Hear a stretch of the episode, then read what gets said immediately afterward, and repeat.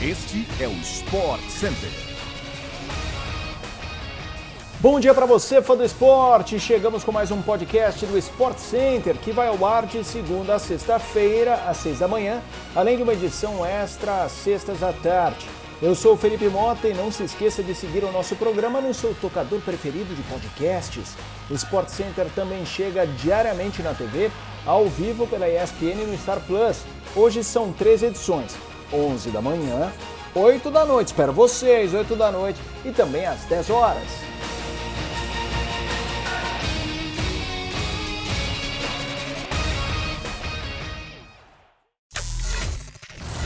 Depois de uma atuação ofensiva abaixo da média contra o São Paulo, o Palmeiras receberá no sábado o penúltimo colocado o Havaí, reforçado por Rony, o artilheiro do time no ano e no Brasileirão.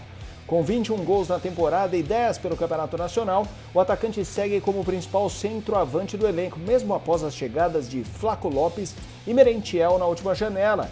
Frequentemente elogiado por Abel Ferreira, Rony é considerado tão importante que teve uma sondagem do Qatar prontamente recusada pelo Palmeiras há dois anos. O clube deve inclusive anunciar depois do Brasileirão uma nova renovação de contrato do camisa 10, que será prolongado até dezembro de 2025 para o fim de 2026. Rony vive o seu melhor momento, o seu melhor ano desde que chegou ao clube. Jogador com mais gols em uma temporada desde Gabriel Jesus em 2016, ele ainda tem a seu favor uma curiosidade. O Verdão não perdeu nas partidas em que Rony balançou as redes. São 15 vitórias e 3 empates nos duelos em que Rony marcou. Ele é também o terceiro jogador com mais participações diretas em gols em 2022 no elenco são 24, 21 gols e 3 assistências. Vice-campeão da Sul-Americana em 2021 e sexto colocado no mesmo ano, ano passado, no Brasileirão, classificaram para a fase de grupos da Libertadores e elenco com jovens em alta. A expectativa do Red Bull Bragantino em 2021 para uma nova temporada era alta, mas na reta final de 2022 a frustração tem o mesmo tamanho. Na Libertadores, o Massa Bruta foi eliminado na fase de grupos. Na Copa do Brasil, caiu na terceira fase para o Goiás. No Brasileiro, chega às rodadas finais fora da zona de classificação da Sul-Americana e a sete pontos da zona de rebaixamento. Com os resultados abaixo do esperado, a cobrança de parte da torcida contra alguns jogadores e também contra o técnico Maurício Barbieri. Na última partida contra o Santos, o lateral esquerdo Luan Cândido mostrou o dedo do meio para torcedores após ser criticado quando era substituído. O atleta foi multado pelo clube e pediu desculpas no dia seguinte. Há também a sensação de que faltaria comprometimento de alguns atletas com a equipe. Isso é um dos pontos, inclusive, que tem incomodado alguns torcedores, gerando críticas constantes. Os atletas têm sido avaliados pelo clube ao longo do ano, mas a permanência em 2023 vai ser definida ao fim da temporada. A questão disciplinar e comprometimento com o projeto terão peso na decisão sobre quem vai continuar. Ainda não existe uma lista com nomes de atletas que serão descartados. As chances de Maurício Barbieri ser demitido antes do fim do brasileiro são pequenas. Em entrevista coletiva recente, o executivo Thiago Escuro afirmou que o treinador tem o voto de confiança da diretoria pelo que já apresentou. Na visão da diretoria, o comando do time não é o que tem causado a má fase da equipe. A temporada 2022-2023 da NBA começa na tela da ESPN pelo Star Plus com Stephen Curry no topo dos salários anuais da maior liga de basquete do mundo. O astro do Golden State Warriors receberá 48 milhões de dólares. Tá bom para você? 48 milhões de dólares, equivalente a mais ou menos 251 milhões de reais por ano.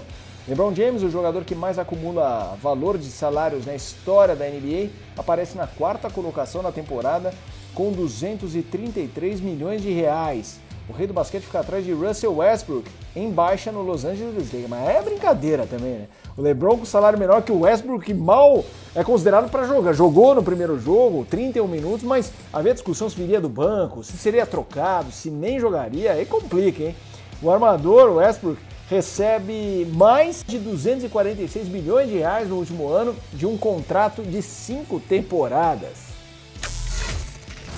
Em sua última chance de chegar ao top 8 do mundo e ir ao WTA Finals, Bia Haddad segue viva em apenas uma das frentes no torneio em Guadalajara, no México.